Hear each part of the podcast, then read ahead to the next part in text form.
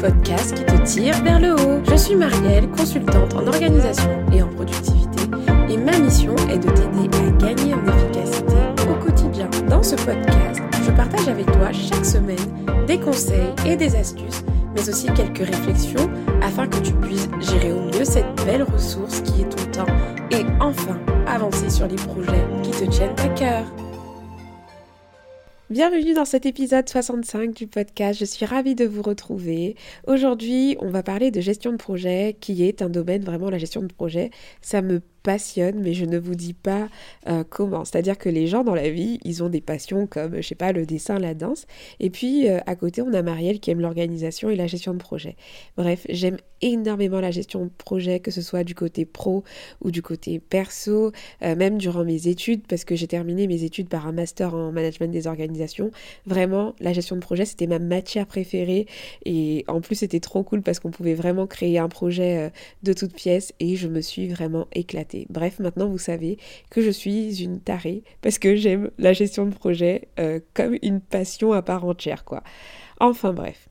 D'ailleurs, j'en profite, avant de parler justement gestion de projet, j'en profite pour vous passer l'info, car en ce moment, je suis en train de préparer le lancement d'une formation sur mon outil de gestion de projet euh, préféré depuis trois ans, donc c'est Trello.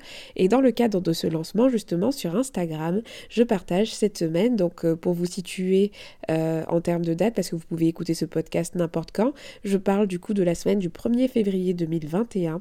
Donc cette semaine, je, je partage en fait plusieurs astuces en story sur cet outil, donc euh, Trello. Et puis si vous n'avez pas Instagram, ne vous inquiétez pas, je vais également produire à la fin de cette semaine un article récapitulatif des, des astuces que j'ai pu partager. Comme ça, vous pourrez y accéder euh, très facilement euh, si vous n'avez pas Instagram. Donc voilà, je partage ces astuces-là dans le cadre du lancement de la formation en ligne sur Trello qui s'appelle Trello Facile. Et cette formation sortira du coup le lundi 8 février. Donc si vous n'avez pas d'outil de gestion de projet, si vous n'avez pas de gestionnaire de tâches aujourd'hui et que Trello est un outil qui vous fait de l'œil ou que même si vous utilisez Trello aujourd'hui et que vous pensez que vous, vous le sous-exploitez, n'hésitez pas à faire un tour sur ma page Instagram ou sur mon site internet ces prochains jours parce qu'il va se passer des choses assez sympas. Avant encore une fois de rentrer dans le vif du sujet, je vais également faire la petite dédicace du jour. Et aujourd'hui, c'est un commentaire laissé euh, récemment par Leslie FD sur Apple Podcast et qui dit, qui met 5 étoiles d'ailleurs, merci pour ces 5 étoiles. Et elle dit super pratique. Hello Marielle, l'épisode 62 tombe à pic car c'était mon anniversaire. Joyeux anniversaire avec du retard du coup euh, Leslie, j'espère que ma voix t'a bien accompagnée ce jour-là. Et elle dit ceci, j'ai été richement instruite sachant que je suis entrepreneur à temps partiel dans le domaine de, de l'organisation d'événements à côté du salariat. Merci pour tes conseils pratiques. Comme tu dis souvent, à présent, il faut que je le mette en pratique. Je ne suis pas du tout podcast, mais ça fait plusieurs épisodes que j'écoute et je me dis toujours que je vais créer un compte pour te laisser un avis et j'oublie. Donc, je me devais de laisser un commentaire de remerciement pour ces podcasts. Stay blessed. Merci beaucoup Leslie. D'ailleurs, je suis honorée d'être euh, du coup le seul podcast que tu écoutes et euh, je suis ravie de, vous lire parce que de temps en temps, même euh, sur Instagram, vous me le dites, vous n'êtes pas trop podcast à la base, mais que vous avez découvert du coup l'univers du podcasting à travers les miens et je suis toujours ravie de pouvoir lire que mes podcasts vous aident. Donc merci à ceux qui prennent le temps de laisser un petit commentaire. Non seulement ça fait plaisir et comme je vous le dis tout le temps, ça permet au podcast d'être mieux référencé et donc d'être plus connu donc si vous aimez ce podcast, n'hésitez pas à contribuer à son avancement. Merci beaucoup encore une fois Leslie. Donc qu'est-ce que c'est que la gestion de projet? Déjà, nous sommes tous des gestionnaires de projet, comme je vous expliquais au quotidien. Oui, même si vous avez l'impression de n'en avoir jamais géré. Parce que oui, ces vacances à New York entre amis, c'est de la gestion de projet. Cette soirée du Nouvel An que vous avez organisée chez vous, c'est de la gestion de projet. La rénovation de votre cuisine, c'est de la gestion de projet. Ce compte Instagram que vous avez créé pour partager votre passion, c'est de la gestion de projet. Tout ça, ce sont des projets que vous gérez au quotidien. Nous sommes d'accord, les enjeux ne sont pas forcément les mêmes qu'en milieu professionnel, mais le principe reste le même. La gestion de projet représente la gestion de l'ensemble des moyens humains, matériels et financiers qui, que vous allez du, coup devoir gérer et coordonner pour atteindre un objectif précis dans un délai infini, défini, pardon. Et donc, À partir de cette définition, on peut comprendre que la gestion de projet s'inscrit complètement dans la vie de tout humain sur cette terre. Pour des projets avec des plus grandes ampleurs, il nous faut vraiment une gestion de projet efficace pour s'assurer déjà de respecter les délais, respecter les coûts, euh, ne pas générer du stress. En gros, la gestion de projet, c'est un atout majeur quand, euh, un projet est bien géré, bien planifié, bien optimisé. C'est un vrai levier pour celui qui doit atteindre des objectifs précis parce qu'il va permettre justement de bien gérer toutes ces ressources, donc les délais, les coûts et la qualité aussi qui va être fournie. Donc en termes d'exemples de, projets professionnels que vous pouvez avoir à plus grande ampleur, ça va être par exemple le lancement d'un nouveau produit, d'une nouvelle prestation si vous êtes entrepreneur, euh, la mise en place d'un nouvel outil dans votre entreprise. Techniquement, souvent, il y a des changements de logiciel, etc. Si vous voulez... Euh, implémenter un nouveau logiciel dans votre entreprise, c'est de la gestion de projet, la création d'une association, euh, une levée de fonds, tout ça ce sont des projets également qui sont importants. Et dans cet épisode, je vais vous présenter alors mais à coup de pas, je n'ai pas compté le nombre d'étapes, cinq étapes, voilà, cinq phases clés pour gérer vos projets euh, de manière vraiment efficace. Ce sont les cinq étapes à ne pas oublier, voilà, et à prendre en compte pour s'assurer vraiment d'avoir une gestion de projet vraiment réussie euh, et euh, réellement efficace. Et pour vous rendre l'application de, euh, de cet épisode très facile, je vais prendre un exemple qui va vous parler à tous. L'exemple de l'organisation d'un voyage entre amis. En plus, dans ce contexte Covid et tout le tralala, je sais que vous avez peut-être envie de voyage. Moi, c'est mon cas, j'ai envie de voyager, j'ai envie de, prendre l'avion, de m'évader, etc. Donc, on va un peu euh, se mettre dans cette ambiance-là euh, pour, euh, du coup, partager un exemple, du coup. Donc c'est parti aujourd'hui pour apprendre la gestion de projet comme un jeu d'enfant. Apprendre ou réapprendre, hein, ça dépend de votre domaine, peut-être que vous connaissez déjà. La première phase à respecter, qui est très importante, c'est la phase de conception. Cette phase, c'est l'une des plus importantes. Pourquoi? Parce que c'est celle qui vous apportera la clarté qui sera nécessaire pour mener en place après, pour mettre en place, pardon, après toutes les actions cohérentes qu'il vous faudra euh, planifier. Donc, de quoi se compose cette phase de conception? Donc, pour moi, elle se compose de l'état des lieux, donc le fait de faire un état des lieux euh, des besoins, faire un état des lieux euh, par exemple, lorsque vous rentrez dans un appartement, l'état des lieux, c'est faire le point sur l'existant. En gros, vous faites le point, vous dites que là ça va, là ça va pas, et ça vous permet de savoir dans quoi vous êtes entré, histoire de ne pas vous faire douiller à la fin, etc. Ou alors de réajuster ce qu'il faut. Mais voilà, l'état des lieux, c'est important puisqu'il vous permet de faire le point sur l'existant et euh, voilà, de voir ce qui, ce, qui, ce qui se passe. Par exemple, dans le contexte de lancement d'un produit, ça va être, je vous donne un exemple, c'est la veille concurrentielle, voir quel produit ressemble à celui que vous voulez lancer, etc. Ensuite, dans la phase de conception, on retrouve également la définition du coup, après avoir fait l'état des lieux, ben, de, des objectifs et des, finalités précises attendues, quel délai vous souhaitez mettre en place, euh, quels sont les livrables que vous voulez mettre en place? Donc livrables, c'est-à-dire quel objectif vous voulez atteindre? Est-ce que vous voulez euh, vendre tant de produits? Euh, Quelles seront les fonctionnalités du produit? Quels sont les critères que vous souhaitez pour votre voyage? Si on parle voyage, je vais vous parler de l'exemple tout à l'heure. En gros, voilà, vous construisez dans cette phase de conception une sorte de cahier des charges. Ce cahier des charges va vous permettre de savoir à la fin de votre projet si votre objectif il est atteint et pas juste en termes de ouais l'objectif il est atteint, le projet il est terminé. Non, c'est vraiment en termes qualitatifs et en termes de délai, en termes de qualité, en termes de en termes de ressources, etc. Et euh, dernière phase, ça va être dans la conception du coup, c'est aussi en termes de conception, euh, identifier les projets, les, besoins de votre projet en fait. Combien de sous il va vous falloir investir euh, Est-ce qu'il va vous falloir des compétences externe. Est-ce que vous allez devoir utiliser un outil? Quel outil vous allez utiliser justement pour votre gestion de projet? Coucou Trello. Mais il en existe d'autres, d'autres ClickUp, Notion, euh, Monday, il y en a plein d'autres. Donc quel outil vous allez utiliser? Quelles ressources en fait vous allez dont vous allez avoir besoin et quel outil, quel matériel vous allez utiliser pour avoir une gestion de projet efficace? Et euh, voilà, quels sont vos moyens, de quoi avez-vous besoin? Donc, application à notre exemple de vacances de cette phase de conception. Si vous partez en vacances, par exemple, euh, dans la phase de conception, vous allez vous demander euh, en ce moment quelles sont les destinations qui semblent sympathiques, quelles sont les destinations intéressantes, de quoi avez-vous besoin en ce moment de vacances, est-ce que vous avez besoin de vacances où vous allez euh, voir la culture. Est-ce que vous avez envie de faire niente? Donc comme vous êtes euh, allé une bande de 5 personnes à partir, vous allez faire un sondage entre vous. Est-ce que vous avez envie de culture? Ou alors euh, est-ce que vous avez juste envie de chiller au bord d'une piscine et juste avoir la mer? Est-ce que vous voulez la rivière? Est-ce que vous voulez faire des activités sportives? Voilà, c'est le moment de faire l'état des lieux pour prendre en compte vos besoins, les objectifs que vous voudrez, les finalités euh, et bien identifier ce que l'équipe veut pour, voilà, vous allez faire votre cahier des charges vacances. Donc vous allez peut-être partir sur l'option, allez, on va partir sur une option tropicale. On va dire que vous avez envie de soleil parce qu'il fait trop moche là où vous êtes en ce moment, que vous avez envie de vous évader et d'avoir vraiment des vacances en mode chill, mais un peu de culture quand même, et euh, que voilà, du coup vous cherchez une destination aussi qui n'est pas trop loin parce que vous avez un budget à respecter et euh, voilà, donc du coup tous ces critères-là, vous allez les établir et ça va vous permettre de déterminer un objectif précis qui va être par exemple d'organiser un voyage. Allez, on va choisir la destination au pif.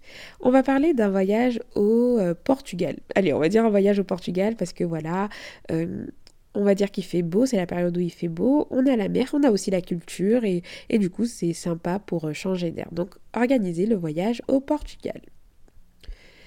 Deuxième phase, c'est l'analyse des risques. L'analyse des risques, c'est une phase qui va vous aider à limiter les imprévus.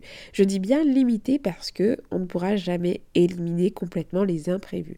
Mais le but ici, ce sera de maximiser finalement la probabilité que votre projet réussir. Et vous savez, par rapport à l'exemple que je suis en train de vous partager, euh, des vacances entre amis, le nombre de fois où des plans tombent, à l'eau parce que un ou une a raté quelque chose, etc. Donc cette phase, elle est très importante, vous allez vous en rendre compte. Donc il est là il est temps en fait lors de cette phase de se demander quels sont les risques possibles par rapport à mon projet. Est-ce que, euh, voilà, j'identifie euh, un problème, un événement indésirable qui pourrait se produire et que je pourrais anticiper? ces, ces risques-là, vous pouvez même vous amuser à les lister, à les ranger par ordre de priorité. Bref, je pourrais vous parler, vous faire un podcast entier, voire même une journée entière pour parler de gestion des risques. Mais en gros, euh, vous pouvez du coup déterminer les risques les plus probable, surtout parce que vous n'allez pas, vous, vous allez pas commencer. Par exemple, qui aurait pu prévoir un risque sanitaire euh, par rapport au Covid il y a deux ans, par exemple? C'est pas un truc qu'on peut prévoir. Mais par exemple, le risque que quelqu'un n'ait pas de congé, ça c'est un risque qui est très, euh, très pauvre dans, notre exemple de, de gestion des vacances. Donc euh, le fait de ne pas avoir de congé, par exemple. Donc le but c'est d'identifier ces risques-là et d'ensuite mettre, définir en fait des actions euh, des actions du coup qu'on va appeler des actions barrières pour empêcher en fait que ces événements viennent euh, parasiter notre projet, le retarder ou alors l'empêcher d'exister. Et donc vous allez définir par exemple pour mon exemple de congé payé, bah, que vous allez bien définir une date qui va convenir à tout le monde pour votre projet de vacances et que tout le monde s'assure de poser ses congés avant de même d'acheter les billets, etc. Donc première étape, voilà, vous allez dans la gestion des risques identifier les risques. Donc là, je vous ai donné l'exemple des congés payés, mais ça peut être un autre risque, le risque de ne pas avoir le budget. Donc du coup, le fait de définir un budget pour tout le monde, au moins tout le monde est OK et tout le monde prend sa responsabilité et doit économiser ce budget-là pour pouvoir être en place et opérationnel pour le super voyage au Portugal. Et puis après, il y a des risques que vous ne pouvez pas forcément maîtriser, comme les crises sanitaires, etc. Ça, c'est différent. Mais en tout cas, tout ce que vous pouvez gérer, vous, à votre niveau, vous les identifiez et vous définissez des actions euh, barrières qui à mettre en place en fait pour limiter l'apparition du risque, enfin de l'événement indésirable en question. Et donc je vous fais l'exemple avec les vacances. Donc si c'est un problème de congé payé, vous allez définir une date dans votre planification, c'est la prochaine phase qu'on va voir ensemble. Vous allez déterminer que tout le monde doit avoir posé ses, euh, ses congés payés avec son employeur à la date précise. Et puis si vous êtes tous entrepreneurs, bah, il faut que tous les entrepreneurs puissent bloquer la semaine, etc. Et s'organiser de sorte à être disponible pendant une semaine. Vous allez définir les dates et comme ça vous allez limiter le côté euh, ah mais finalement je peux pas euh, peux pas poser des congés, etc. Vous-même vous savez si vous organisez des trucs entre, entre amis. Troisième phase très importante euh, d'un projet, c'est la phase cruciale mais qui n'est, qui, elle est très indispensable, puisque c'est la phase qui va vous permettre de gagner encore plus en clarté, puisqu'il s'agit de la planification. Là, vous allez passer en mode rétro-planning il faudra construire un rétro-planning, mais qui va être réaliste, donc qui va prendre en compte le risque d'imprévu. Donc en termes de délai, on va, euh, on va essayer d'être flexible, mais le but c'est de créer un rétro-planning complet sur la base des informations que vous avez pu recueillir ou émettre lors des deux phases précédentes, donc la conception et l'analyse des risques. Et dans cette phase de planification, vous allez premièrement du coup euh, définir les grandes étapes du projet et ensuite vous allez déterminer toutes les tâches qui vous permettront euh, euh, d'atteindre en fait les sous-objectifs qui sont liés aux étapes en question. Et chaque tâche aura bien sûr, euh, elle sera rattachée à une personne qui sera responsable et chaque tâche aura également son délai. Donc vous voyez, vous avez plusieurs composantes, vous avez des sous-étapes parce que dans la phase de, planification, parce que votre projet, si je prends l'exemple du voyage, le projet c'est de partir au Portugal, mais partir au Portugal, ça comporte plusieurs sous-étapes. Il faut acheter les, billets, ensuite il faut réserver euh, les, endroits, euh, les lieux pour... Euh, les lieux pour, pour dormir. Voilà, on va dire que vous allez faire un road trip au Portugal, donc il faut plusieurs endroits, etc. Et, et voilà, tout ça, c'est hyper important. Et donc, si vous, vous fonctionnez en mode projet, il vous faut découper votre projet en sous-étapes. Donc, vous allez déterminer les étapes et ensuite, vous allez à chaque étape rattacher plein d'actions qui seront très concrètes, celles-ci. On va dire que les sous-étapes, c'est l'aspect macro de votre projet et ensuite, les, tâches vont être vraiment l'aspect microscopique de votre projet avec des deadlines et des personnes qui vont être responsables de mener à bien ces, ces étapes-là. Et donc, ça consiste en quoi? Par exemple, avec notre projet... Euh, de vacances. Par exemple, on va voir les étapes acheter les billets, euh, ensuite euh, réserver les hôtels, ensuite euh, euh, définir le programme. Ça, ce sont des sous-étapes. Et ensuite, dans chaque sous-étape, je vais prendre celle, par exemple, d'acheter les billets. Le responsable, ça va être Marielle, puisqu'on sait que Marielle, elle est bien organisée, donc on va lui laisser acheter les billets, tu vois. Donc, du coup, Marielle, elle va avoir pour action, par exemple, de faire des recherches sur les différentes compagnies qui permettent de partir au Portugal. Euh, ensuite, la deuxième étape, ce sera de définir, euh, elle va peut-être alerter, s'inscrire en fait dans une alerte Google Flag pour, voir les, pour avoir des des, billets qui puissent correspondre au budget de tout le monde. Ensuite, elle va partager à chaque fois dans le groupe WhatsApp créé euh, pour l'organisation du projet ben, les actualités, euh, les actualisations de prix. Et ensuite, une fois qu'on trouve un billet, ben, Marielle, elle va les acheter. Et puis en plus, elle après, elle va donner le montant total et va demander à tout le monde de la rembourser. En gros, voilà, voici toutes les actions qui vont être attachées. Et ensuite, toutes ces sous-étapes, bien sûr, doivent être ordonnancées d'une manière logique, de sorte à ce que le projet puisse respecter euh, ces deadlines, mais aussi que ça puisse être cohérent. Vous allez voir que tant que, par exemple, vous n'avez pas euh, acheté les billets, ce sera compliqué de réserver directement l'hôtel, etc. Donc c'est pour ça qu'il doit y avoir une cohérence. Ensuite, on a la phase 4 qui est l'exécution. Donc l'exécution, c'est celle qui est la plus simple, mais en même temps euh, la plus compliquée parce qu'il faut euh, s'entraîner du coup. Si vous êtes en équipe, bah, respecter les deadlines. Si vous gérez votre projet seul, bah, c'est à vous également de réaliser les, actions en faisant en sorte de respecter un maximum les délais et les ressources que vous avez prévues, que vous avez prévues en fait au préalable. Donc euh, c'est à ce moment-là que l'outil de planification de projet est indispensable et jouera un rôle important parce qu'il va vous permettre de bien coordonner les actions, de bien identifier les priorités à venir, etc. etc. Vous allez mettre en place également un suivi régulier de, de l'exécution. Pourquoi? Parce que ce serait bête de se retrouver à, une période donnée, à ne plus suivre, à croire que tout le monde fait son petit truc, alors qu'en fait, rien n'avance. Donc du coup, par exemple, pour notre exemple de, de voyage à organiser, vous allez faire peut-être un point hebdomadaire de situation sur WhatsApp où vous allez dire, bah alors, ça en est où, etc. Parce que on va dire que Marielle, c'est la chef de projet. Et tous les lundis, elle va dire, ben où on en est par rapport au projet euh, voyage road trip au, Portugal.